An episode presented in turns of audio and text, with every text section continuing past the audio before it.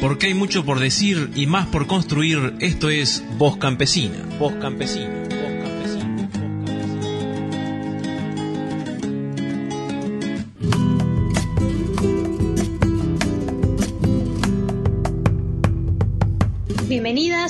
Bienvenidos a una nueva edición de Voz Campesina, en nuestra edición número 67, este programa producido entre la Coordinadora Latinoamericana de Organizaciones del Campo y Radio Mundo Real. Quien les habla, Azul Cordo, por Radio Mundo Real. Y del otro lado, por allí, en el medio del campo, anda Carla Oporta por la CLOC, la Vía Campesina. Sí, es un placer saludarles también sobre todo porque estamos comenzando, no digo una nueva etapa, pues darle, darle continuidad al voz campesina, pero, pero haciendo esta labor de estar dominando con Azul y con los compañeros de Radio Mundo Real también. Entonces saludos para todos aquellos que nos van a escuchar ahora. Y nos acompañan en este primer bloque Marlene Sánchez, también desde Nicaragua como Carla Oporta, eh, desde la Asociación de Trabajadores del Campo. Marlene, ¿cómo estás? Hola, muy bien, un saludo para todos y todas. Pues gracias por la invitación. Es la primera vez que estoy en un espacio de esto y, esperamos poder eh, compartir algunas experiencias que hemos desarrollado y bueno, en los diferentes espacios también de, participación de la CLOC en Villa Campesina. Bien, mientras esperamos que se, que se sume Nuri Martínez también para comentarnos lo que fue la conferencia intermedia de la Vía Campesina que tuvo lugar en Zimbabue, con Marlene Sánchez vamos a estar conversando en torno a lo que fue el lanzamiento regional del diseño de la agricultura familiar que va de 2019 hasta 2028, este diseño propuesto por la FAO que acompaña la CLOC eh, y vamos a estar detallando por qué este lanzamiento regional tuvo lugar en República Dominicana eh, a fines de agosto, hace casi un mes. Marlene, ¿puedes contarnos, Marlene Sánchez estuvo por allí, ¿puedes contarnos, em, bueno, como, como representante también de la CLOC, en qué consistió este lanzamiento del diseño de la agricultura familiar eh, y bueno, qué, qué posturas va a llevar la CLOC adelante para desarrollar este diseño en América Latina y el Caribe? Bueno, sí, eh, se desarrolló este encuentro. Estuvimos participando una delegación de Latinoamérica, compañeros de la CLOC, y, la importancia ¿no? que ha venido teniendo el tema de la agricultura familiar, que se ha denominado desde la FAO y el FIDE, que han impulsado este decenio también nosotros como club plantear esta agricultura familiar, decimos agricultura familiar campesina, indígena y afrodescendiente. Decíamos ponerle apellido a esta agricultura familiar porque en Latinoamérica hay muchas familias eh, latifundistas que también hacen agricultura y es uno de los, de los cuestionamientos que hacíamos pues, eh, en, nuestra participación. Eh, nosotros vemos la importancia de, este diseño un poco para la, el campesinado, el hecho de valorar esta agricultura campesina milenaria y es como una oportunidad que podamos definir nuestras propuestas desde la CLOC y poder realmente eh, hacer valer toda esa, esa lucha campesina que hemos venido desarrollando a lo largo de, de los años de, conformación de la CLOC. Vemos como la oportunidad de que puedan muchas familias campesinas que han migrado por tanta violencia que existe en el campo, puedan volver, o sea, plantear propuestas, plantear eh, lineamientos, políticas para que la gente vuelva al campo.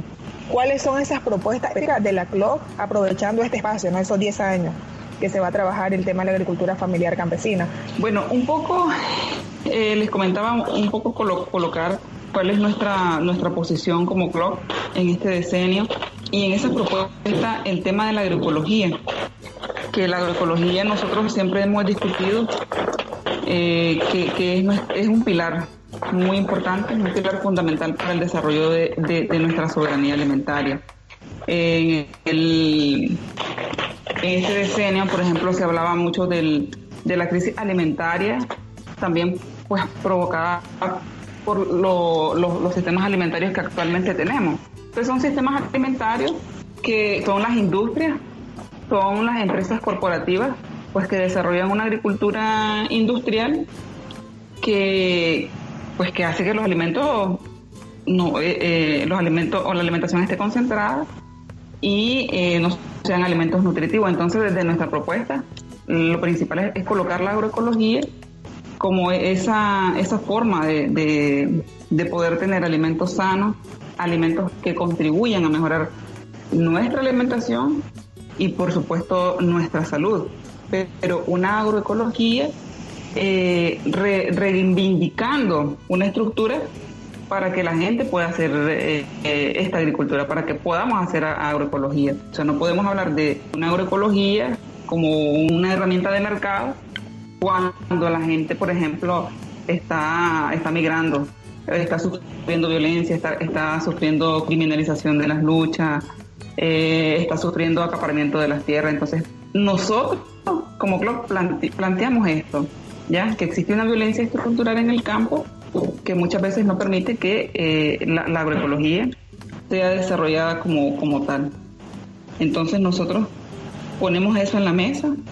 Por supuesto, eh, en los debates no, no, no estaba todo este tema de, de, esta violencia que se vive en el campo, de esa violencia estructural. Entonces, eh, ese es nuestro aporte, pues. Y como parte importante, el tema de la agroecología, pero esta agroecología como una, como una herramienta también para, para la CLO, como una herramienta de lucha, ¿no? Para garantizar que exista soberanía alimentaria, pudiendo tener eh, acceso a la tierra. Marlene, y en ese sentido, eh, pensando qué tipo de apoyo puede significar entonces este diseño de la agricultura familiar y como bien decías, eh, campesina e indígena y afrodescendiente, que hay que agregarle también y nombrar a todos los sujetos y las sujetas que hacen parte de esta agricultura que estimulan la agroecología. Eh, ¿De qué manera este diseño entonces puede estimular o ayudar eh, o colaborar para, para estimular la agroecología también en la región eh, y frenar esta violencia estructural hacia campesinos y campesinas. ¿Va a haber planes específicos de trabajo? ¿Va a haber recursos destinados para esto? Sí, bueno, la propuesta está desde esta agencia, eh, FAO, FIDA, en poder desarrollar eh, a nivel territorial las comisiones eh, eh, de la agricultura familiar, los comités nacionales de la agricultura familiar, poder hacer estos lanzamientos a nivel país.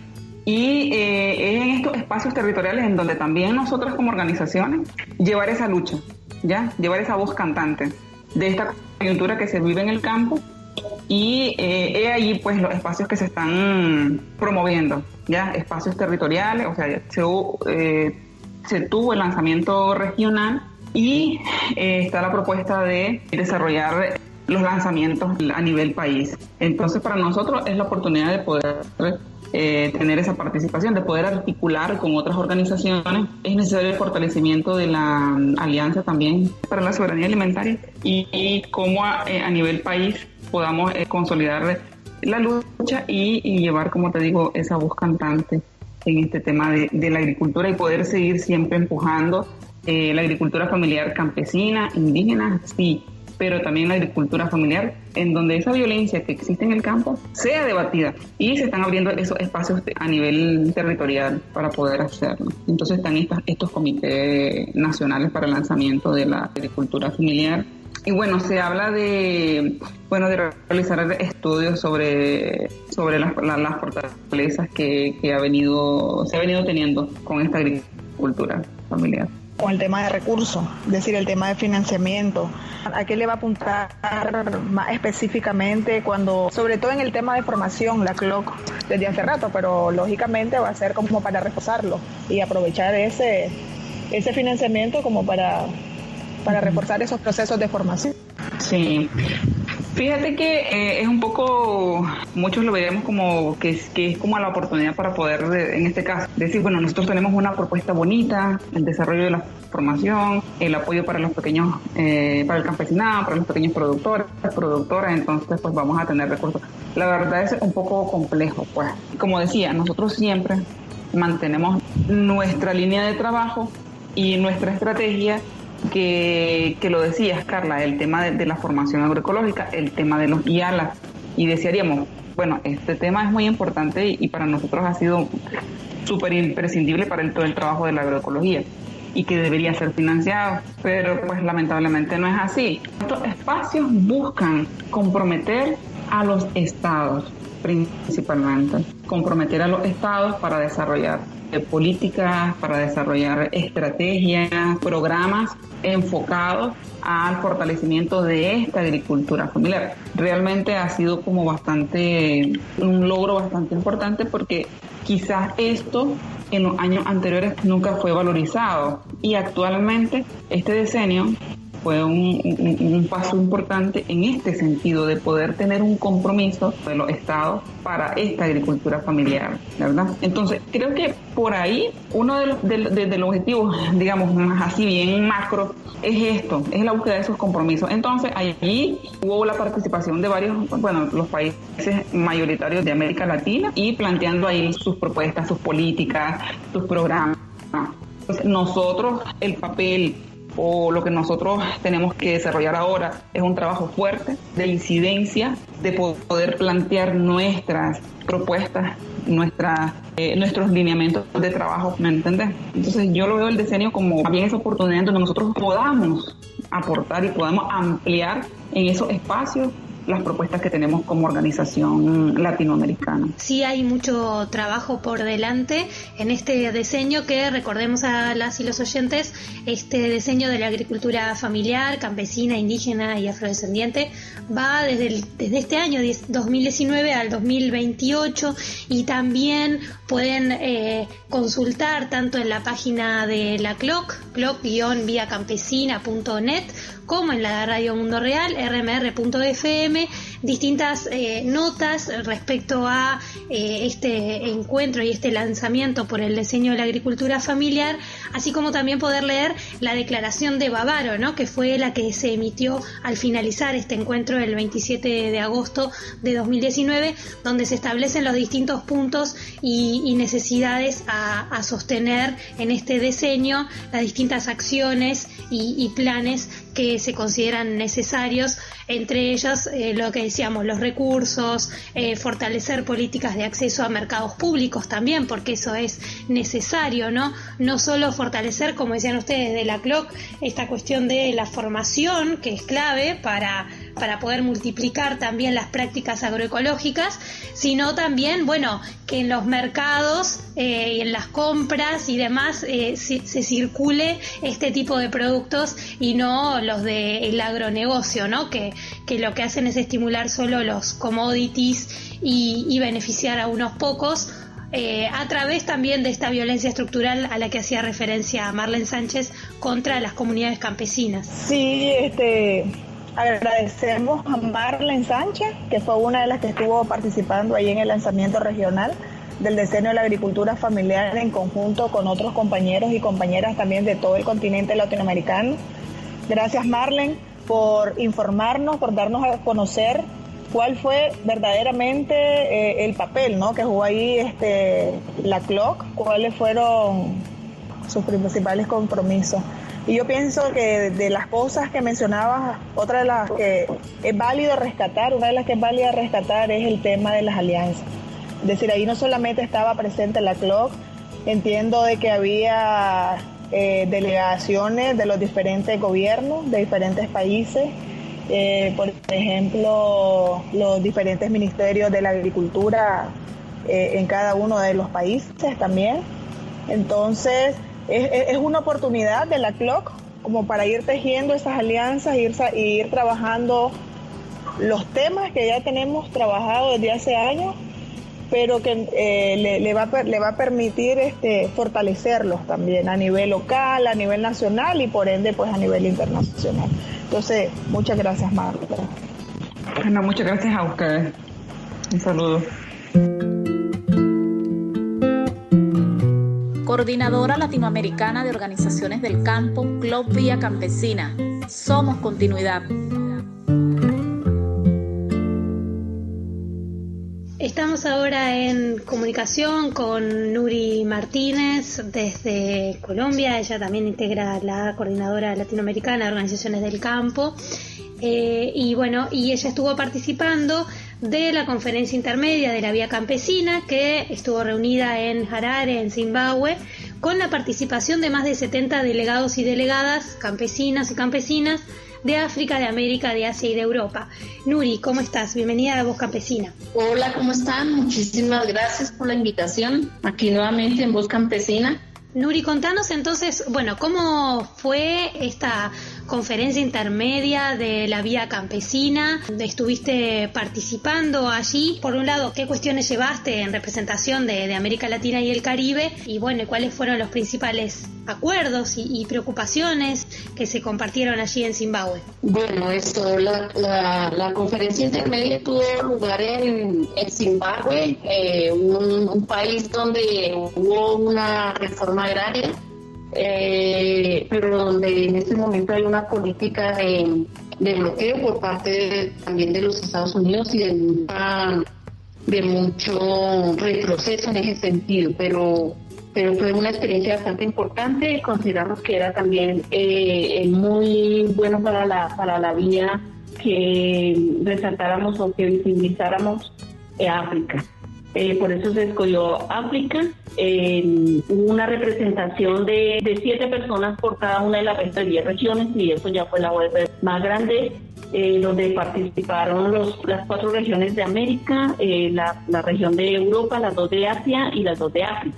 lo primero que, que planteamos, bueno, es, que, es que teníamos que hacer pues un, el objetivo es hacer un análisis eh, de la situación a nivel global, todo lo que tiene que ver con la ofensiva del capital, la profundización del modelo del agronegocio, todo lo que implica eh, las transnacionales en los territorios y todo el tema de la criminalización. Creo que se hizo un análisis bastante importante. Se visibilizó también muchísimo el tema de la, de la situación de, de África, de, de, de diferentes países donde hace parte la vía campesina y eh, eh, también se hizo previo una, un encuentro de, de jóvenes, eh, se hizo la asamblea de jóvenes, la asamblea de mujeres y por primera vez un encuentro de, hombres donde de manera formal no se llamó asamblea, no fue asamblea, pero sí eh, entre las conclusiones que sacaron los compañeros es que en la, en la siguiente conferencia es importante hacer una asamblea de, de hombres donde los compañeros están haciendo una discusión sobre eh, el tema del patriarcado, el papel de ellos en ello, cómo nosotros vamos a transformar una sociedad diciendo que va, se va a construir de manera diferente y entonces cuál es el papel de los compañeros allí. Segundo, también vimos las prioridades que tiene la vía campesina en sus luchas y cómo es el funcionamiento interno para, para fortalecer esas prioridades de la vía campesina. Y también se solidarizaron con, eh, distintos compañeros y compañeras. De distintas regiones que integran la vía campesina por eh, algunas situaciones, por ejemplo la solidaridad con los jornaleros del SOXAT de Andalucía que habían ocupado en ese momento por séptima vez la finca pública de Somontes en Palma del Río. Eh, tanto este como algunas otras acciones de solidaridad que nos puedas comentar, Nuri. Sí, eh, también una solidaridad frente al proceso de paz que hay en Corea, eh, porque es muy importante también decir que las organizaciones que son de vía campesina en Corea del Sur tienen un compromiso fuerte con relación a, la paz, a la unificación de las Coreas, y que el impedimento más grande es Estados Unidos, y entonces allí se, se, hizo un planteamiento y una solidaridad con ellos y todo el apoyo hacia esa construcción de paz. Igualmente, frente a todo lo que tiene que ver con el bloqueo de Cuba, que, cada vez es mucho más mm, fuerte, mucho más profundo, eh, casi, bueno, nosotros le decimos a los cubanos que casi como, como el periodo especial están ahora, ellos dicen que es diferente, pero que sí es bastante fuerte el bloqueo que hay y toda esa campaña, esa ofensiva que hay contra Cuba. También se planteó solidaridad con todo el tema de la criminalización que hay en los diferentes países. Se ha aumentado el despojo, el desalojo de los campesinos y campesinas y también se hizo mucho énfasis eh, que creo que es importante decirlo, que hace parte de las prioridades de la vía el tema de la declaración de los derechos de los campesinos y campesinas y cuál va a ser el camino ahora, cómo nosotros vamos a, a tener todo un plan de trabajo hacia la implementación de esa declaración en cada uno de los países, todo el accionar que tenemos que hacer y bueno, allí se plantearon muchas cosas, el tema de, la traducción, diferentes idiomas, por ejemplo, Asia planteaba que cada uno de los países asiáticos tienen un idioma diferente y, todo lo que significa tenerlo. Y bueno, una de las prioridades de la vía campesina fue la formación como un elemento de hacia la transformación, hacia la lucha la movilización, también se habló de la autonomía financiera, de toda esa ofensiva que hay de ONGs también en los países, sobre todo más pobres, y de cómo se utilizan eh, los programas asistencialistas y todo lo demás hacia las hacia los pobres y nosotros como tenemos una autonomía que nos permita también avanzar y que no dependamos tanto de, la cooperación internacional. Hace relativamente pocos días, para dos semanas, también se hizo la, semana de movilizaciones de la vía campesina, ¿no? Contra la OMC y los tratados de libre comercio y em, hablábamos antes con Marlene Sánchez de este diseño de la agricultura familiar y la necesidad de defender esta agricultura familiar, campesina, indígena, afrodescendiente, contra la violencia estructural que sufren campesinos y campesinas en todo el mundo. Entonces, también como parte de esa violencia estructural es estos tratados de libre comercio, ¿no? Y el poder de las transnacionales. Y ahí la vía campesina tiene una voz muy fuerte desde hace por lo menos estos 16 años de movilizaciones contra la OMC, donde se proponen sistemáticamente no, yo no diría alternativas, sino más bien un otro modelo posible de producción, de consumo. En ese sentido, ¿cómo apareció esto en, esta reunión en, Zimbabue? Bueno, nosotros lo que más planteamos es que es que en la OMC, que es una organización de, de comercio donde coloca todo es mercancía, ¿cierto? Todo es dinero. Eh, la agricultura debe salir de, de, de la OMC y debe salir porque nosotros eh, creemos que, la, que, el, alimento no es, no es una mercancía. ¿sí? Si partimos de allí, entonces como se plantea también de que hoy en día eh, todo se ha convertido en comida chatarra, que no deberíamos llamarle ni siquiera comida, ¿cierto? En contra del campesinado y que se ha fortalecido los tratados de libre comercio precisamente para eso, para acabar con, con, con el, campesinado, para acabar con la alimentación sana y por eso nosotros seguimos planteando que debemos luchar eh, por una reforma agraria integral que esté en el marco de la soberanía alimentaria, ¿sí? Y, y, que, y que tenemos que dar una discusión, un debate en este momento y poner en el centro de la discusión eh, el tema de la tierra, la distribución de la tierra, el papel social que debe cumplir eh, la tierra y en eso nosotros consideramos que el capítulo 17 de, de la Declaración de los Derechos Campesinos pues es fundamental y, tenemos que trabajar en torno a eso. Pero si no tenemos una vía campesina fortalecida en las regiones a nivel nacional y que planteemos luchas mucho más fuertes y, más de, impacto, eh, pues también eh, va a ser difícil. Por eso creemos que, que hacia la construcción de, la, de la octava conferencia que se va a realizar en Nicaragua, eh, tenemos que, trabajar por la unidad, tenemos que trabajar por por la articulación con otros movimientos hacia, hacia la, la construcción de un mundo diferente, un mundo mejor. Y, de, proponer un modelo de agricultura diferente al agronegocio. Por eso el papel nuestro en, el diseño de la agricultura familiar es posesionar la agricultura campesina con, con un modelo, modelo productivo diferente y por eso para nosotros es muy importante la agroecología y que se tengan que se tenga escuelas de formación agroecológica, que se tengan institutos de formación agroecológica y que y que luchemos pues de manera mucho más integral.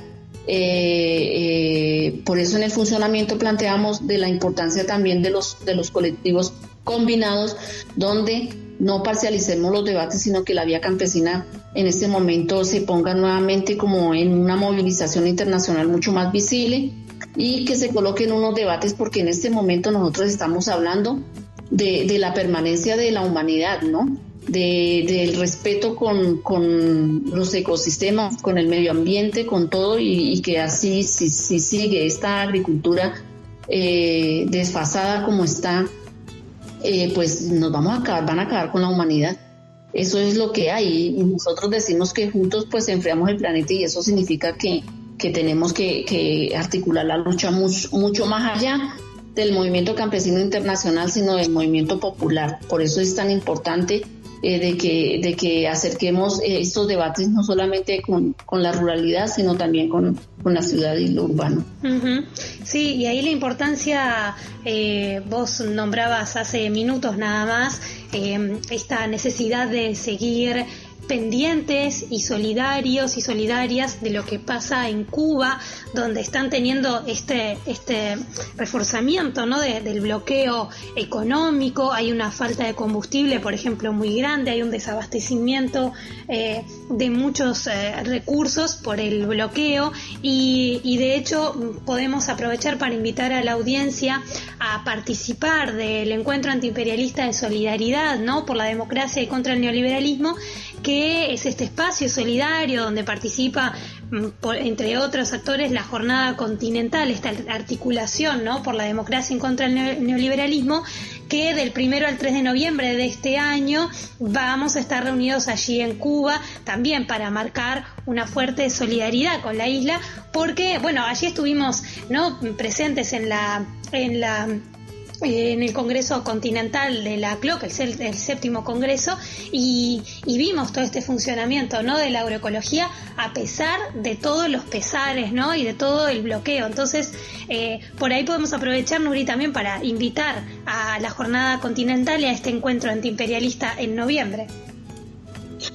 Pues para nosotros es tan importante acompañar a Cuba y al pueblo cubano que como hemos planteado es como la estrella que ilumina el continente y que se ha colocado ahí de frente y, resistiendo y ese pueblo que lucha y que ha demostrado que sí se puede y que, que, el socialismo realmente es la alternativa para los pueblos, para vivir en justicia, en democracia. La CLOC va a realizar su, su reunión de la Comisión Política Continental en Cuba, previo a este encuentro, a esta jornada, porque creemos que debemos acompañar al pueblo cubano y invitamos no solamente a los que hacen parte de la jornada continental, sino a todas las organizaciones que puedan participar, o sea, la realidad concreta, que puedan ver ahí de manera mucho más presencial lo que está pasando lo que es Cuba y lo que significa el bloqueo, porque realmente nosotros no, no dimensionamos lo que significa el bloqueo. Y, y hay veces apoyamos lo que plantean los medios de comunicación eh, sin entender realmente lo que es Cuba. Un país que a pesar de todas las inclemencias que le han hecho con, el bloqueo económico, está dando lo que tiene, compartiendo lo que tiene y por eso todos los médicos eh, que nosotros tenemos en los diferentes países comparten todos los conocimientos que están y es el país más solidario que yo conozco. Por eso creemos que es muy importante que participemos en esa jornada continental. Y bueno, también decirles que en la intermedia también hablamos de la solidaridad con Venezuela y en ese sentido vamos a hacer una misión este año para visibilizar en los continentes de África, Asia y Europa lo que pasa realmente en Venezuela y que tengan una mirada muy diferente a lo que dicen los medios de comunicación tradicionales. En el caso de Cuba, entonces reiteramos esta invitación. Pueden seguir las últimas informaciones en seguimosenlucha.org y recordar que estas actividades de este encuentro de solidaridad, de antiimperialista eh, con Cuba, eh, van a tener lugar en el Palacio de las Convenciones, también en la Escuela Latinoamericana de Medicina y va a haber una tribuna antiimperialista en uno de los barrios de la capital donde los y las participantes van a poder intercambiar con las familias cubanas, que eso es, como decía Nuri, de las cosas más importantes y también tan lindas, ¿no? De cuando se visita Cuba, de poder hablar directamente con los cubanos y las cubanas y compartir y vivir con ellos su día a día. También, además, está en el marco de las celebraciones por los 500 años de la fundación de, de La Habana, de la capital de la isla, y bueno, y sin dudas, entre los objetivos va a ser esto, un espacio de reunión, de encuentro y para trazar estrategias eh, para las luchas anticapitalistas, antisistémicas, antirracistas y antipatriarcales desde un movimiento social grande, crítico y capaz de demostrar esta fuerza de movilización. Y en el caso de Venezuela también lo seguimos de cerca, ¿no? Porque de hecho, en las últimas horas se han intentado firmar o se han firmado, de hecho, acuerdos eh, para intentar acciones militares también, ¿no? Sobre Venezuela, que bueno, podemos decir que en el caso de Uruguay el gobierno no ha firmado esta acción, pero hay distintos intentos de militarizar, de hacer acciones militares extranjeras sobre Venezuela, ¿no? Sí, y muy, muy desafortunado el papel que juega Colombia, el gobierno colombiano, eh, frente a eso, ¿no?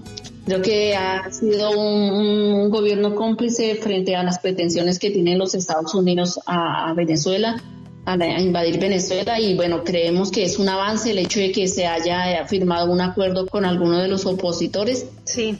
Eh, eh, eso es bastante importante y de todas maneras eh, Venezuela por esta crisis misma ha mostrado que, que están trabajando bastante en la producción agroecológica, fortaleciendo la soberanía que es creo que la parte más débil que ha tenido y donde más le han dado duro. Eh, creo que en las crisis eh, nos unimos y en las crisis pues pues avanzamos y buscamos alternativas y creo que eso lo que ha permitido es que el pueblo venezolano se fortalezca mucho más. Sí, la cantidad de brigadas, ¿no? Que lo sabemos por los distintos compañeros y compañeras, por ejemplo, siguiendo medios como Alba TV, y otros tantos medios alternativos que sostienen, por suerte, estos otros mensajes donde nos informan ¿no? el grado de organización de las brigadas para sortear de miles de maneras y poder lograr abastecer los distintos pueblos y no solo la, capital en Caracas, abastecer a todo el pueblo con, con alimentos, ¿no? Porque el grado de, de bandas eh, paramilitares y bueno, y que también a veces tienen este apoyo extranjero para bloquear y desabastecer es, es inmenso. Así es. Nuri Martínez, entonces te agradecemos este nuevo paso por eh, La Voz Campesina, este programa que hacemos entre Radio Mundo Real y La Clock. Y bueno, estamos pendientes, como siempre, de la agenda que se realice desde la CLOC, desde la Vía Campesina, y nos quedan estas invitaciones para seguir no solo la agenda, sino para participar también solidariamente con los pueblos campesinos e indígenas. Gracias, Nuri.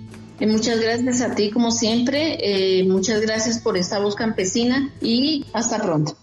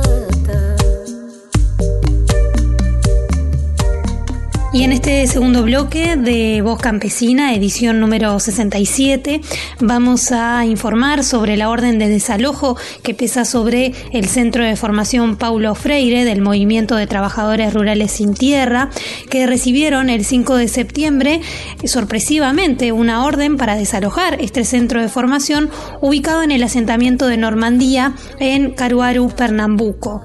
La solicitud de desalojo fue hecha por el Instituto Nacional de Colonización y Reforma Agraria, el INCRA, y ordenada por el juez federal Tiago Antúnez de la 24 Corte Federal en el municipio de Agreste, Pernambucano, bajo el pretexto de reintegrar ese espacio al INCRA. El Centro de Capacitación Paulo Freire pertenece al asentamiento de Normandía, como decíamos, fue creado en 1998 y en ese momento el INCRA instruyó al MST a utilizar la casa de la sede donde opera este centro para fines de capacitación colectiva de campesinos y campesinas en Pernambuco. Casia Bellara, del colectivo internacional del MST, que está coordinando el envío de cartas de apoyo a nivel internacional para impedir este desalojo, recordó en Voz Campesina la importancia que tiene este centro de formación para campesinos, campesinas y para luchadores populares de toda la región y del mundo. El Centro de Formación Paulo Freire tiene 20 años, es un centro que nace junto con el asentamiento Normandía después de muchos años de lucha por esta tierra y que los asentados de Normandía hicieron en aquella época con total acuerdo del INCRA una donación para que este espacio del centro sea un espacio colectivo. Esta donación fue hecha legalmente incluso en la época por sugerencia del propio INCRA para que tuviera algo más formal de que este espacio donde está el centro sea un espacio colectivo. Y ahora el propio INCRA, que está ahora sob la dirección del gobierno Bolsonaro de derecha, pide desalojo del centro. El mismo INCRA que en 99 sugirió, orientó que fuera hecho esta donación de la Asociación de los Asentados para una asociación colectiva que es la Asociación del Centro de Formación Paulo Freire. El centro es un espacio simbólico para todo el MST en especial para la región nordeste, que es una de las regiones más pobres de Brasil, ha capacitado en sus dependencias centenas de jóvenes asentados y acampados del MST, campesinos y campesinas en técnicas agroecológicas, ha hecho muchas formaciones de profesores y profesoras de las escuelas rurales ha recibido muchos encuentros, no solo del MST, pero de muchas organizaciones de Brasil. Bueno, es un espacio de referencia en la formación política y la capacitación de los campesinos y campesinas de Brasil, en especial de la región nordeste. Para nosotros es un espacio de fundamental importancia para la clase trabajadora brasileña y entendemos ese ataque del INCRA, este nuevo ataque del INCRA al centro de formación, como más un ataque al MST, a la formación política de los asentados y acampados uh, del MST. Desde el 14 de septiembre se montó un campamento permanente de resistencia para defender al Centro de Formación Paulo Freire y también se invita a firmar la petición internacional para detener el desalojo y apoyar a este centro de formación. Pueden entrar a la página web www.centropaulofreire.org.br para firmar y mm, dejar asentado allí la solidaridad con este centro de formación del MST. ¡Alerta! ¡Alerta! ¡Alerta que camina la lucha campesina por América Latina! Vamos dejando por aquí este informe desde Brasil y en minutos nos conectamos con Haití para que desde allí Javans Jean-Baptiste, portavoz de la plataforma campesina 4G Contré y de los movimientos MPP y MPNKP, integrantes de la Coordinadora Latinoamericana de Organizaciones del Campo, la CLOC Vía Campesina y Alba Movimientos, nos cuente Javans Jean-Baptiste cómo se están llevando a cabo los acuerdos obtenidos tras el primer foro patriótico que se realizó en Haití en la Escuela de Formación de Cuadros Campesinos del Movimiento Campesino de Papay del 27 al 31 de agosto. En el foro se formó un comité de seguimiento de 11 personas de varios sectores y después hemos tenido ya tres reuniones y un día entero de trabajo. Se trata de estructurar la movilización eh, porque hay más de 40 organizaciones a través de todo el país que han firmado la declaración final del foro. He tomado ya unas decisiones como eh, establecer una secretaria a Puerto Príncipe con uno o dos personas que van a trabajar permanentemente con el comité y estamos planeando los foros departamentales y ya estamos planificando cinco foros para los 15 días que vienen. También estamos haciendo un plan de movilización. Hemos compartido las tareas, pero mientras tanto hay movilizaciones a través de todo el país porque hay un problema de combustible en el país. El gobierno, cuando el país tenía el programa Petrocaribe, fue el gobierno que estaba comprando eh, combustible de Venezuela para vender, pero después que Haití salió de Petrocaribe, entonces el sector privado retomó la, la compra de combustibles, pero el gobierno eh, tiene que financiar una parte porque los combustibles se están vendiéndose debajo del precio del mercado. Entonces, hoy el gobierno tenía que, que pagar al sector privado 8 mil millones de gurdes y no ha pagado.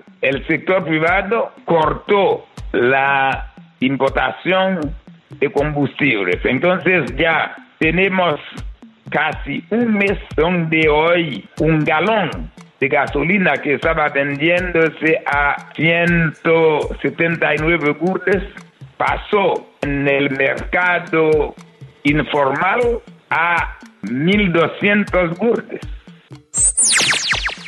Es una situación catastrófica Subnel nombró a un nuevo primer ministro porque no fue posible, la oposición aún es minoritaria, pero muy activa, bloqueó la ratificación. Para el pueblo haitiano, pienso a más de 95%, Jovenel no es más el presidente del país hace mucho tiempo, pero el foro fue para un entendimiento nacional sobre la crisis. Pero hoy hay dos polos, un polo de la izquierda con partidos de la socialdemocracia, el foro patriótico con muchas organizaciones campesinas, obreros de barrios populares, de mujeres, de jóvenes, de estudiantes, por un parte, pero hay otro polo con otros partidos políticos y con la oposición parlamentaria que están luchando por otra parte, pero tiene un proyecto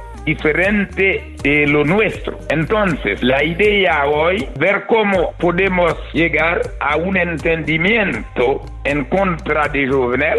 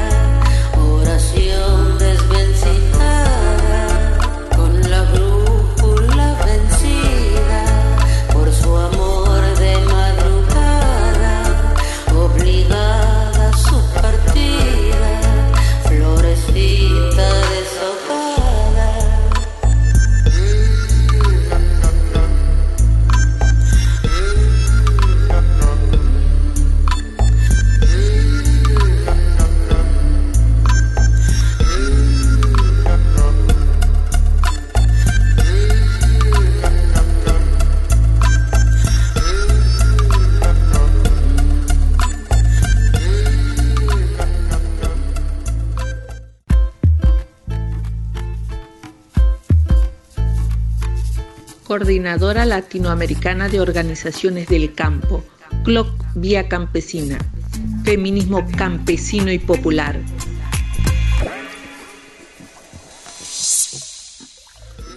En este último bloque de Voz Campesina vamos a abordar junto con Rosalina Tuyuk, coordinadora general de Conavigua, integrante de la CLOC, la Vía Campesina, la situación que está viviendo Guatemala desde hace casi un mes, cuando el presidente Jimmy Morales decretó el estado de sitio en 22 municipios del nororiente del país. Indígenas y campesinos y campesinas permanecen en estado de alerta y de hecho hay una serie de desplazamientos por el temor a ataques y a represión de las Fuerzas Armadas en distintas comunidades que ya han sufrido, de hecho, y están sufriendo la militarización. Analizamos esta situación entonces con Rosalina.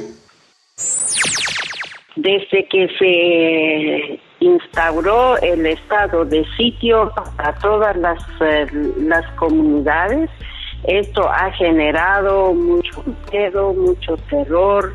Toda la acción eh, pretende eh, limitar, digamos, el derecho de acción que tienen las comunidades a movilizarse, a reunirse, a protestar y, y bueno, eh, también realizar sus actividades económicas, sociales, culturales eh, eh, y también religiosas. Todo esto em, el estado de sitio eh, anula eh, todas estas actividades y también es como retornar otra vez eh, a lo que fue todo el conflicto armado en nuestro país. Toda la, la militarización que esto ha generado para para todas las comunidades significa recordar el tiempo de la guerra, aunque hoy por hoy pues no estamos en guerra, pero sus consecuencias para las comunidades es esto, o sea, el gobierno en forma premeditada busca crear este miedo, militarizar la mente, militarizar las acciones de las comunidades. Eh, tenemos información de que muchas mujeres eh, están crisis, crisis emocional, principalmente también las niñas, las jóvenes, las adolescentes, porque eh, a veces cuando pasan algunas mujeres en los retenes de mucho manoseo de los militares contra ellas, exactamente como lo que hicieron durante la guerra y por lo tanto es necesario a no dejar solo las comunidades y que las mujeres también estamos dispuestos a, a seguir denunciando cualquier abuso de violencia en general contra las mujeres como la violencia sexual que desde ya rechazamos cualquier intento de querer neutralizar otra vez la vida social, comunitaria y de resistencia de los pueblos. Rosalina, eh, agradecemos este reporte para Voz Campesina y además decir que justamente la importancia de que lleguen los medios de comunicación que no están presentes, que seguramente, digamos, los medios masivos, ¿no? Pero quienes sí están son medios como este, ¿no? Medios comunitarios, medios alternativos, pero que de hecho también son perseguidos. Estamos viendo en redes sociales que este 26 de septiembre han allanado eh, las oficinas de la Defensoría Maya Quechí en busca de evidencia de que ahí funciona la radio comunitaria en el Estor Izabal. Así que también estamos como alertas por este allanamiento a una radio comunitaria que tratan de transmitir y hacer llegar la voz de los pueblos. Efectivamente, todas las organizaciones que tenemos base en esos lugares, pues preocupados, no solo por la falta de información, sino por los que intentan llegar a esos lugares. Bueno, se les cierra también el espacio y son perseguidas, son intimidadas. Creo que este es el retorno a toda la situación que se sufrió durante el genocidio en nuestro país, pero las organizaciones no estamos dispuestos a callar y tampoco estamos dispuestos a dejar solo a las comunidades y gracias a esta labor informativa que medios alternativos están haciendo, pues se conoce la otra cara de lo que está pasando allí en esos lugares y no solo la información que le interesa a las empresas y le interesa también al gobierno y a los medios eh, corporativos. Vida para cantar, canto para forjar eternidad, felicidad,